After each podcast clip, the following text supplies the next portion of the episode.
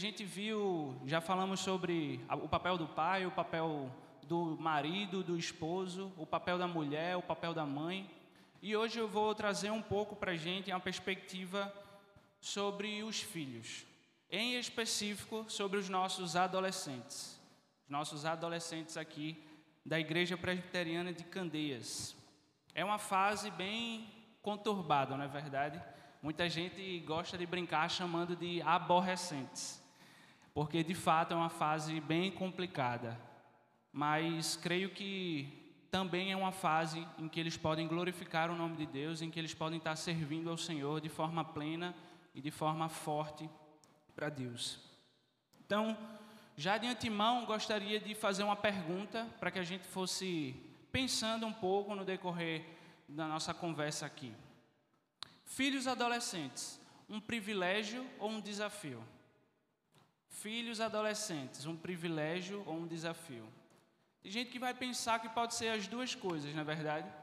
É tanto um desafio, e tremendo desafio, mas também é um privilégio. A verdade é que essa fase, essa estação da vida, a adolescência, saindo da infância, saindo de, de ser criança, indo para a juventude, é uma fase de muita oscilação. Oscilação nos hormônios, oscilação de do que pensar, do que acreditar. É, uma, é a famosa fase da rebeldia, em que muitos deles estão à flor da pele. Mas, como eu disse, é uma fase que oscila muito e nós precisamos estar junto com os nossos filhos para direcioná-los no caminho do Senhor. Uma hora os nossos adolescentes eles são carinhosos, bem carinhosos. Geralmente quando eles querem pedir alguma coisa da gente, quando eles querem que a gente compre alguma coisa. Eu me lembro muitas vezes que quando eu queria alguma coisa dos meus pais, eu lavava os pratos, varria o terraço, fazia massagem na, no pé da minha mãe. Mamãe, o que, é que a senhora precisa? Papai, o senhor quer que eu vá ali no mercado fazer a feira? E às vezes eles até deixavam fazer isso. E aí quando eu pedia alguma coisa, eles não. Mas não deixava de, de serem ajudados, né? Mas é uma fase de oscilação. Às vezes a gente está muito carinhoso, às vezes os nossos adolescentes estão querendo alguma coisa, mas às vezes eles também são verdadeiros monstros dentro de casa. Respondem, são arrogantes, batem boca, reclamões. E tudo isso acontece porque justamente nessa fase de oscilação é uma fase de transição, onde ele está deixando de ser criança e está entrando na juventude. Então é nessa fase que acontecem muitas das descobertas. É nessa fase que tem a influência das amizades, onde eles estão no colégio, escutando conversas de amigos, ou eles estão na rua com os amigos da rua ou no prédio. Então tem essa influência das amizades, tem os envolvimentos com, com coisas, com circunstâncias, tem os relacionamentos mais intencionais, tem aquela ansiedade por namoro, porque ele vê todos os amiguinhos dele, ou, ele, ou ela vê todas as amiguinhas. Ah, estão namorando, então cria essa ansiedade. Ah, quando é que vai chegar a minha vez? Tudo isso na adolescência. Tem também a preguiça de estudar, que no meu caso foi o que mais bateu, infelizmente. Tem a preguiça de estudar porque eles já acham que já sabem tudo. Já parou para pensar que os adolescentes acham que os pais não sabem de nada? Ah, pai, o senhor é ultrapassado, o senhor já é careta, hoje em dia é diferente. E a gente lida com isso todo santo dia. As indecisões da vida, alguns deles se tornam aquele famoso Maria vai com as outras, se tornam orgulhosos, egoístas. É essa fase onde tem o maior período de desobediência aos pais. Tudo isso está crescendo e borbulhando no coração dos nossos adolescentes. Tudo isso acontece nessa fase, nesse momento. Mas o que é que os adolescentes precisam? O que é que os nossos adolescentes estão buscando, de fato? Eles estão à procura de uma referência. Eles estão à procura de um referencial.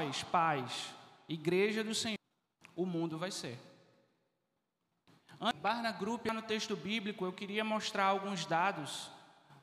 Vai colocar aí. Barna Group ele é um instituto de pesquisa de fé e cultura.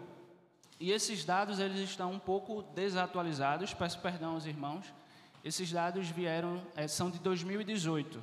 mas dá para a gente ter uma ideia mais ou menos de como está o mundo hoje. Isso foi antes da pandemia, e aí você pensa como é que está agora, depois da pandemia. Esse instituto diz que adolescentes nascidos entre 1999 e 2015, os que nasceram em 2015 ainda não são adolescentes, mas quando vierem a ser adolescentes, eles têm a predisposição, eles estão propensos a se identificarem como ateus ou LGBTs. Nossos adolescentes, adolescentes cristãos, tá? Esse instituto ele faz a pesquisa de fé e cultura dentro das igrejas. Isso é dentro da igreja. E isso acontece porque nossa geração é fraca em conhecimento bíblico. Esse instituto, ele atestou isso. Muitos dos nossos adolescentes não têm esse desejo por estudar mais a Bíblia. Muitos dos nossos adolescentes não têm um exemplo em casa de como estudar as Escrituras. E muitas igrejas, por incrível que pareça, infelizmente, não têm nenhum trabalho direcionado com essa faixa etária. E o que acontece, o que esse instituto constatou é que cerca de 65% dos adolescentes, eles abandonam a fé ao entrarem na faculdade. Eles estão sendo tão bombardeados pelo mundo, tão bombardeados com princípios anticristãos, que quando chegam na faculdade, quando eles têm encontro ou se dão de cara com outros ensinamentos, por não estarem com a base forte, alicerçados na fé, eles abandonam o Evangelho. Obrigado, Anselmo. E é sobre isso justamente que eu gostaria de conversar com vocês, sobre os nossos adolescentes. A palavra de hoje é uma exortação, mas é também um pedido nosso, como igreja, como liderança do Plano Betim, que é o Ministério de Adolescentes da nossa igreja, como liderança do Plano Beway, que é o Ministério de Transição dos juniores, digamos assim. Então, por favor, meus amados, não fiquem com raiva de mim no final disso, mas eu vou precisar apertar um pouco nós, como, como pais e como os líderes do nosso lar, a respeito dos nossos adolescentes, a respeito dos nossos filhos. Vamos para o texto bíblico. Abram comigo lá em 2 Timóteo, capítulo 1, versículo 5. 2 Timóteo, capítulo 1, versículo 5. É um versículo bem curtinho, mas que vai trazer vários ensinamentos para a gente, vai trazer coisas preciosas para a nossa vida. Todos abriram? A palavra de Deus diz o seguinte, 2 Timóteo, capítulo 1, verso 5 pela recordação que guardo da tua fé sem fingimento, a mesma que primeiramente habitou em tua avó Lloyd e em tua mãe Eunice, e estou certo de que também em ti. Santo Deus, eterno Pai, obrigado, Senhor, por esse dia, obrigado porque o Senhor renovou as suas misericórdias sobre nossas vidas. Obrigado por nos dar a oportunidade de ainda viver num país em que é livre, em que podemos falar do teu amor, podemos vir à tua casa podemos compartilhar do teu evangelho com as pessoas. Obrigado, Senhor, por essa palavra, obrigado pela tua palavra que ela sempre se renova e ela não volta vazia. Santo Deus, nos enche com sabedoria e discernimento do teu espírito para que possamos entender aquilo que vai ser falado, aquilo que vai ser ministrado, e que nós não somente sejamos ouvintes, Pai, mas que venhamos a praticar isso no nosso dia a dia quando a gente voltar para casa. Nos abençoa, abre os nossos corações, abre o nosso entendimento. Fala conosco nessa manhã, queremos te ouvir, Jesus. É isso que te pedimos e te agradecemos. Amém. Essa pequena porção que a gente acabou de ler aqui, bem pequena, bem rápida, traz vários ensinamentos para a gente. Logo de cara, a gente pode ver que existe um legado sendo passado. Existe um legado passando de vó para mãe até chegar no filho Timóteo. E ele começa com a avó, Lloyd, depois Eunice, dizendo que ela passou essa, essa fé sem fingimento, ou seja, uma fé real, uma fé genuína, uma fé que, que não é abalada por circunstâncias da vida, uma fé que continua firme. E chegou até Timóteo, e a gente sabe, depois estudando um pouco mais, a gente vê que Timóteo ele se torna o líder da igreja de Éfeso. E isso, o que é que isso quer dizer para nós nos dias de hoje? Nós, enquanto família, enquanto pais, temos a missão de zelar pelos nossos filhos. Nós, enquanto pais, temos a missão de zelar pelos nossos adolescentes. Não somente pelo bem-estar dele, mas pela saúde física, saúde emocional e também pelo espiritual dos nossos filhos. Nós, pais, nós, liderança da igreja, juntamente com vocês, pais, temos essa missão, temos esse propósito. Devemos ter a nossa família alicerçada na fé do Senhor, ter a nossa família baseada nas Escrituras. É esse o exemplo que Lloyd e Eunice nos, nos passa aqui com Timóteo. Lloyd e Eunice sabiam da sua responsabilidade para com Timóteo, elas sabiam que se elas não investissem tempo com ele, se elas não pegassem Timotinho quando era pequenininho pela mão, levasse para EBD todo domingo de manhã, se elas não pegassem Timotinho e trouxessem sexta-feira para o plano Betim, para o plano Beway, que é sábado, se elas não fizessem isso, muito provavelmente Timóteo ia crescer sem referência, ia crescer sem exemplo, ia crescer e possivelmente iria se perder. Lloyd e Eunice aprenderam e entenderam que Timóteo precisava muito mais dela do que dos presentes que elas podiam dar. Meus irmãos, nossos adolescentes, nossos filhos, precisam muito mais da presença de vocês do que dos presentes que vocês podem dar a eles. Nossos adolescentes e nossos filhos precisam muito mais da sua educação, do seu carinho, do seu companheirismo, do seu estar junto, do que de um celular novo, de uma roupa nova, de uma chuteira nova do Neymar, de uma viagem, de um videogame novo. Muito mais da sua presença, dos seus ensinamentos, da sua educação, do seu carinho com eles, do que dos presentes que você pode dar a ele. E como eu falei, o mundo, ele tem atacado os nossos adolescentes. E se os nossos adolescentes não aprendem conosco em casa, baseado na palavra de Deus, aonde é que eles vão aprender? no mundo. E o mundo vai ensinar, meus amigos. O mundo vai ensinar de uma maneira totalmente distorcida, de uma maneira totalmente contrária e antibíblica, mas vai ensinar. Se a gente deixar o mundo ensinar, a gente vai ver a desgraça batendo em nossa porta. E misericórdia por isso. Não que nós não possamos permitir que isso aconteça. O mundo tem atacado a nossa juventude de forma brusca e forte.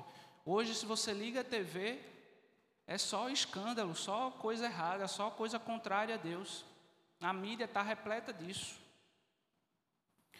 Então, os nossos filhos, os nossos adolescentes precisam ver em nós um exemplo de fé, um exemplo de confiança em Deus, para que através das nossas atitudes, não somente da nossa ordem, que nós devemos a gente vai ver um pouco mais para frente, chamar eles para perto, inculcar na cabeça deles o caminho que eles devem andar, mas eles devem ver na nossa atitude esse querer confiar em Deus, esse querer ter experiências com Deus, esse querer estar mais perto do Senhor. Porque, meus irmãos, se eles não veem isso em nós, nós não vamos ter, entre aspas, o respaldo para cobrar deles. Como é que nós, como pais, como liderança, queremos que os nossos adolescentes e filhos leiam a Bíblia se a gente não mostra que a gente lê a Bíblia no nosso dia a dia?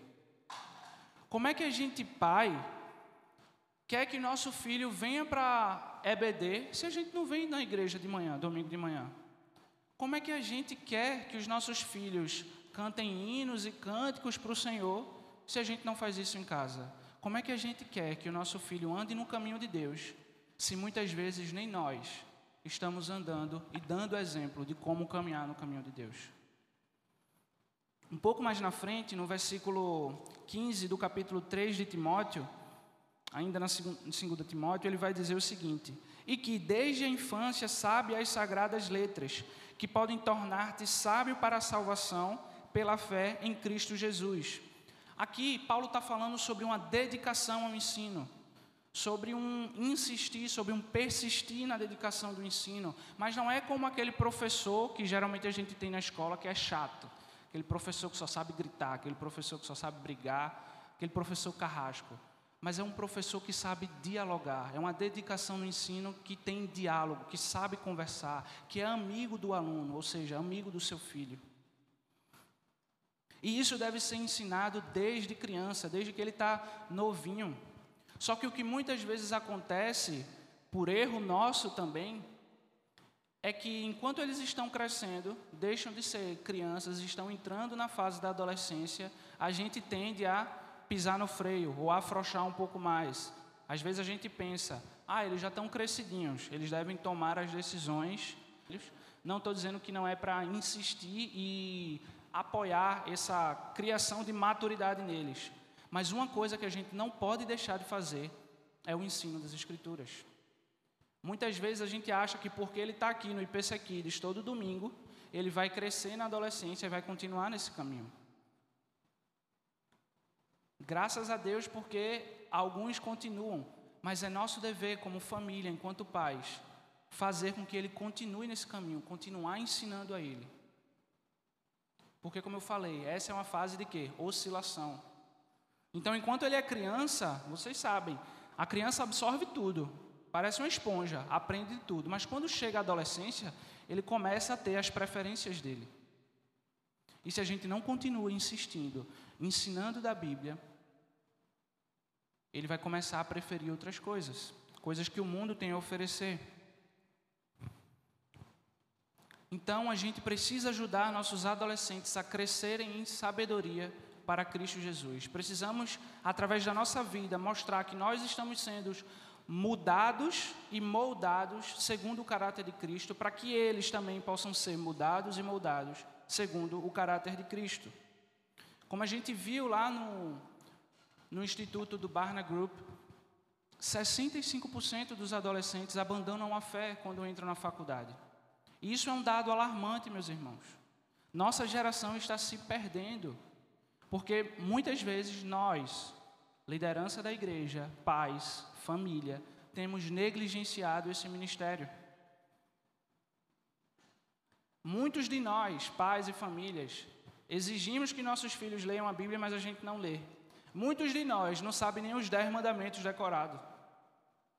Muitos de nós não sabem nem dizer na ordem quais são os dez mandamentos. Muitos de nós não sabem nem onde é que fica os dez mandamentos. E de novo, meus irmãos, eu estou apertando um pouco, mas é porque a gente precisa acordar. Nossos adolescentes estão se perdendo. Nós precisamos acordar. Isso é um alerta, mas também é algo bom que nos motiva a querer ensiná-los e instruí-los na palavra de Deus. Nós devemos ensinar os nossos adolescentes. Acredito que muitos de vocês, enquanto estavam crescendo, falaram, né? Eu não vou fazer isso que o meu pai faz comigo. Quando eu tiver meus filhos, eu não vou fazer dessa forma. E quando a gente menos espera, a gente está fazendo a mesma coisa. Isso porque o ensino em casa é mais eficaz, meus amados. O que a gente ensina para eles em casa vai virar característica neles no futuro. Não espere e não tenha esperança de que o seu filho só vai aprender da Bíblia no domingo aqui na igreja ou nos cultos do plano Betim e do plano B. Não espere isso acontecer. Tenha o culto doméstico com eles durante a semana. Pastor Halley fala muito sobre isso. Pastor Ednei também tem conversado muito sobre isso, a importância do culto doméstico, a importância de mostrarmos aos nossos filhos, aos nossos adolescentes, o exemplo que eles devem seguir.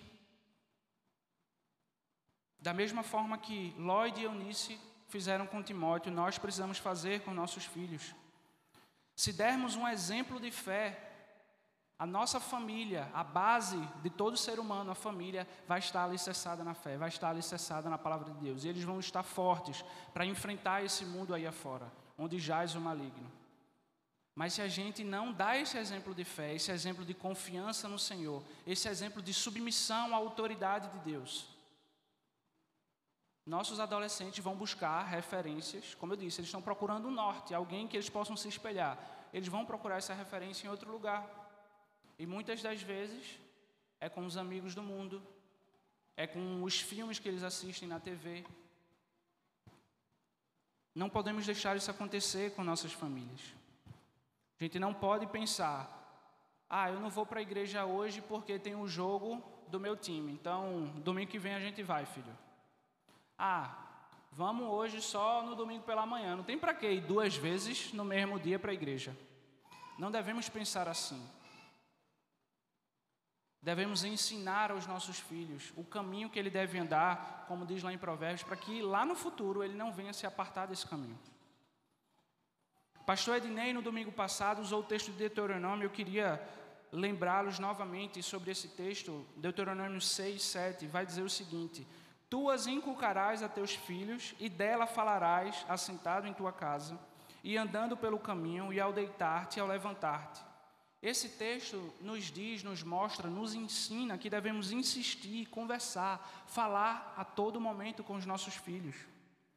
Nossos adolescentes, devemos motivá-los a amar ao Senhor, devemos motivá-los a vir para perto de Deus, para que eles possam entender os seus mandamentos e que eles possam viver de fato os mandamentos de Cristo. Tem um pastor e autor norte-americano da Carolina do Norte, pessoal vai colocar aí na tela, que ele disse o seguinte, esse aí, Vance Havner. Ele fala: Nenhum homem ou mulher jamais teve um desafio mais nobre ou um privilégio mais elevado do que educar um filho para Deus. Sempre que menosprezamos esse privilégio ou negligenciamos esse ministério por causa de qualquer outra, viveremos para nos lamentar disso com tristeza e dor. O maior presente que vocês, pais, podem dar aos seus filhos é, através da sua vida, conduzi-los a Jesus Cristo. O maior presente que vocês, pais, podem dar aos seus filhos é, através da sua vida, conduzi-los a Jesus Cristo.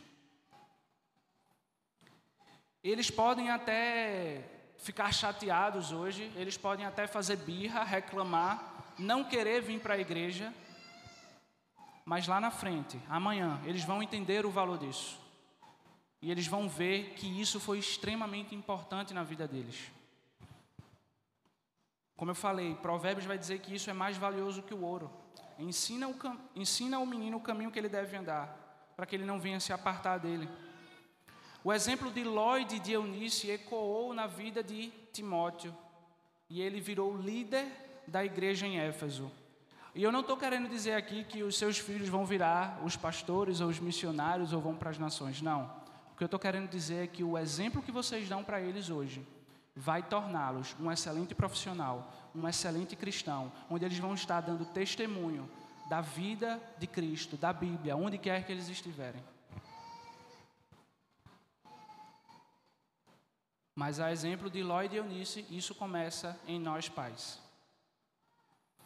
Como eu falei no começo, essa é uma fase em que os adolescentes estão procurando referências, estão procurando um espelho, um norte. É uma fase de muitas amizades, então procurem ser os melhores amigos ou um dos melhores amigos dos seus filhos. Converse com ele, chegue junto, pergunte aí como é que foi o dia, como é que foi hoje na escola. Gaste tempo com os seus filhos. Porque se você não faz isso, quem está fazendo isso são os amigos do mundo. E ele vai cada vez mais sendo influenciado a ter pensamentos anticristãos.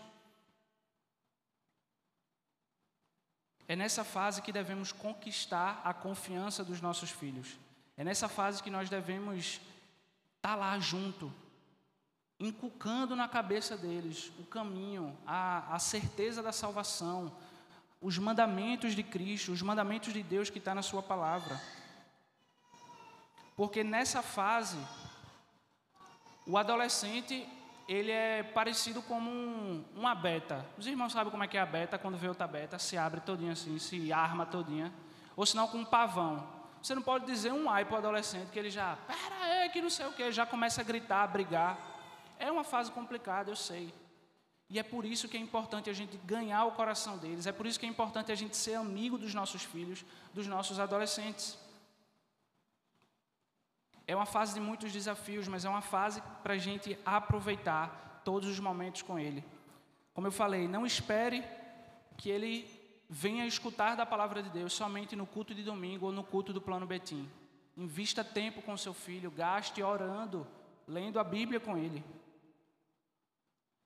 Nós, como liderança da igreja, liderança do Plano Betim e pais, precisamos ser a referência que eles tanto procuram. Precisamos conduzi-los a Cristo Jesus. Precisamos, através das nossas atitudes, mostrar como caminhar em santidade para a eternidade. E antes de a gente ir para um encerramento aqui, eu gostaria de mostrar mais alguns dados que eu peguei. Eu fiz uma pesquisa com os meninos do, do Plano Betim. Agora, esse aqui é só dentro da nossa igreja. E dentro das perguntas que eu fiz lá, uma das perguntas foi: quais os defeitos que vocês têm como filhos? Qual, o que é que você acha que você tem de defeito para com os seus pais? E a maioria deles respondeu isso aqui. Não deu para botar todas as respostas, mas isso aí é uma, um resumo. Não tenho paciência, eles reconhecem que eles não têm paciência de conversar, de escutar ordem. Reclamam demais, reclamam muito. Qualquer coisinha que os pais pedem, eles estão reclamando, estão debatendo. Não converso muito com os meus pais, eles alegam que existe uma, um buraco aí nesse diálogo com os pais. Minto às vezes por medo do castigo, não ajudo em casa e brigo muito com meu irmão. Esses são os defeitos que eles apontaram como filhos. Mas eu também fiz outra pergunta e pedi para que eles abrissem o coração deles, que eles pudessem dizer quais eram talvez os defeitos que os pais tinham, algo que eles não gostavam, que eles se entristeciam com os pais. E o que eles falaram foi um pouco alarmante para mim. Eu cheguei a comentar com o presbítero Ronaldo e com Lucas Dias. Meus pais sempre ficam me comparando com amigos ou parentes. Eles se entristecem com a comparação. Ah, mas o seu primo faz isso e aquilo. Ah, mas o seu amigo passou em medicina em quatro universidades e você aí já é a segunda vez tentando o Enem. Eles reclamam disso. Eles colocam muita pressão em mim por conta das provas. Isso aqui foi algo que eles disseram que entristece, mas isso aqui eu concordo. Tem que botar pressão mesmo, porque o menino tem que estudar. Terceiro, eles gritam muito, brigam demais. Isso aqui é com eles, com os filhos e entre si, pai e mãe. Meus pais não sabem dialogar, não sabem ouvir. Já pensei em fugir de casa, já pensei em acabar com a minha vida, mas a grande maioria deles colocou isso. Não trocaria de família. Meus pais são exemplos de Deus para minha vida. São dados alarmantes dentro da nossa igreja, amados. mas que nos levam a refletir sobre o que temos feito com os nossos adolescentes. Eu tenho a oportunidade de trabalhar com adolescentes desde 2012. E nesse pequeno tempo de ministério que eu tenho com adolescentes, eu posso dizer a vocês que esse é o momento, ou a fase, o ano mais difícil para a nossa juventude. Um reflexo disso é o próprio Plano Betim. Antes da pandemia, a gente tinha duas salas de EBD do Plano Betim, e as duas com mais de 20 alunos. Hoje a gente tem uma sala só do Plano Betim, e quando tem 20 alunos é motivo de festa. Antes no Plano Betim vinham cerca de 60 adolescentes. Hoje, quando vem 30, a gente fica gritando de alegria. E eu não estou dizendo isso para número por número, não mas é que a gente possa perceber que esse tempo tem sido muito difícil para os nossos adolescentes. As investidas do inimigo estão sendo muito fortes na vida deles. Nós precisamos ser esse alicerce, ser essa família que vai cuidar deles. Gostaria de finalizar aqui com os irmãos algumas aplicações para que a gente possa refletir e praticar. Primeira delas, Pais têm a responsabilidade de levar seus filhos a amarem a Jesus. Pais têm a responsabilidade de levar seus filhos a amarem a Jesus. O nosso tempo como liderança, como igreja, é muito pouco com o filho de vocês. Nós nos encontramos com ele algumas, sexta algumas sextas-feiras do mês, alguns sábados, e no domingo pela manhã, pelos cultos na EBD. Mas vocês têm um tempo muito maior, um tempo muito mais precioso com eles. E é responsabilidade de vocês também levar os seus filhos para Cristo. Não espere chegar a sexta-feira do plano Betim, não espere chegar o domingo de EBD para que eles possam ter um contato com a Bíblia. Chegue junto dele, como eu falei, ore, faça o culto doméstico. Ah, eu não sei como fazer culto doméstico. Chega na liderança da igreja, tenho certeza que o pastor Halley, o pastor Ednei, o próprio Lucas vai ter o maior prazer, os presbíteros também, de lhe ensinar e de lhe mostrar como é que se faz um culto doméstico mas não negligencie esse tempo com os meninos. Tenha tempo de leitura com ele, orem por eles, orem com eles, eduquem, estejam presentes na vida dele. Isso vai fazer uma diferença enorme no futuro da nossa geração. Segunda aplicação para a gente refletir e praticar. Seja presente e não ausente. Se importe, dialogue. Isso fará toda a diferença. Seja presente. Seja presente na vida dos seus filhos. Eu sei que o dia a dia, o corre-corre, a gente chega cansado em casa. Eu sei disso. Mas ande uma segunda milha, talvez, com seus filhos. Dedique tempo, seja presente, chegue junto, como eu falei, pergunte como é que foi o dia como é que está na escola, como é que estão as provas, como é que estão as amizades no colégio. Se importe com a vida dele, mostre que você tem esse interesse em saber como seu filho está andando. Chame ele para tomar um sorvete, comer uma pizza. Gaste tempo individual com seus filhos. Se você tem mais de um filho, gaste tempo individual com cada um deles. Isso é muito importante. E por último, como eu falei, é uma exortação, mas também é um pedido. Conte com a igreja e com o Plano Betim para lhes ajudar a educar esses meninos para Cristo. Contem conosco, contem com a igreja, contem com o ministério do adolescente daqui. Entendam que a gente não vai poder fazer o trabalho de vocês por vocês, mas estamos aqui para apoiar no que vocês precisarem. Contem conosco. Que possamos abrir os nossos olhos, irmãos, e proteger os nossos adolescentes, porque esse mundo tem investido muito para tirar os nossos filhos, os nossos adolescentes do centro da vontade do Senhor. Que o Espírito Santo nos dê sabedoria para lidar com essa fase, que de fato é complicada, mas que é um privilégio.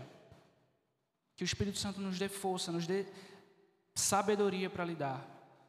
E que Deus possa aplicar essas verdades no nosso coração. E que a gente venha a praticar isso no nosso dia a dia. Amém?